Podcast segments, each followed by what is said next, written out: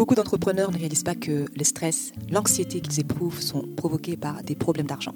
De la finance vous sert au creux de l'oreille tout ce que vous devez savoir pour avoir l'esprit tranquille quand vous pensez à vos finances.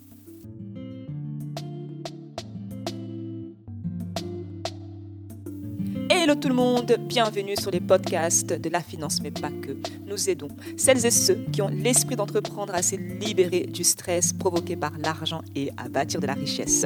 Je suis Solange Baboy, consultante financière spécialisée en gestion d'argent. Aujourd'hui, on va s'épancher sur la question suivante. Comment arrêter de te vendre au rabais?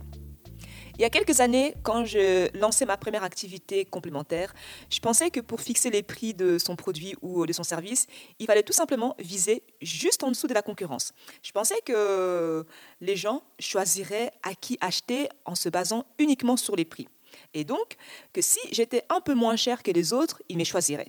C'est une idée terrible. Simon Sinek déclare dans son livre Start with Why donc commence avec pourquoi. Vendre en se basant sur l'argument du prix, c'est comme de l'héroïne. Le gain à court terme est fantastique, mais au plus tu les fais, au plus il devient difficile de te débarrasser de cette habitude. D'une part, une fois que tu as habitué tes clients à rechercher et à attendre des prix bon marché de ta part, il devient incroyablement difficile d'augmenter ces prix et d'éduquer tes clients différemment. De plus, cela donne une indication de la valeur que tu accordes à ton produit ou à ton service. Tu envoies comme message que ton offre vaut le prix si bas que tu lui donnes. Tu auras également du mal euh, à faire une bonne marge et un profit si tu essayes toujours d'être euh, moins cher que tes concurrents. Et enfin, tu passes à côté d'une part de marché en laissant filer sous le nez une cible qui est prête à payer plus cher parce qu'elle veut un produit de grande qualité. Par exemple, euh, j'ai fait habituellement mon shopping chez euh, IKKS plutôt que Primark. Pour moi, cela vaut vraiment la peine de payer plus cher et d'éviter euh, les files d'attente, les chaos et l'expérience globale que j'ai eue lorsque j'ai été chez Primark. Bien sûr, certaines personnes pourraient penser que c'est snob, c'est péteux, mais j'assume, ça ne me pose aucun problème.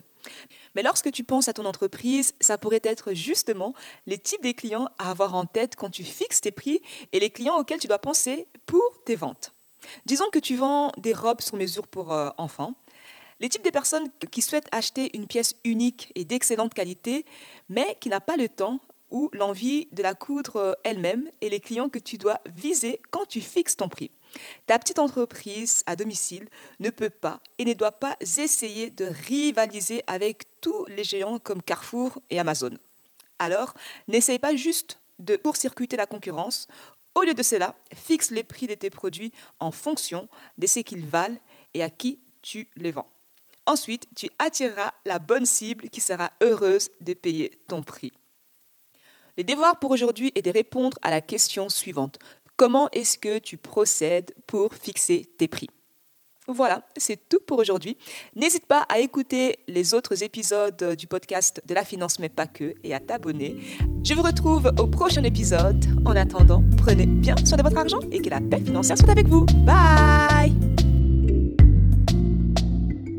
Pour que l'argent ne soit plus une source de stress, apprends à gérer grâce à de la finance.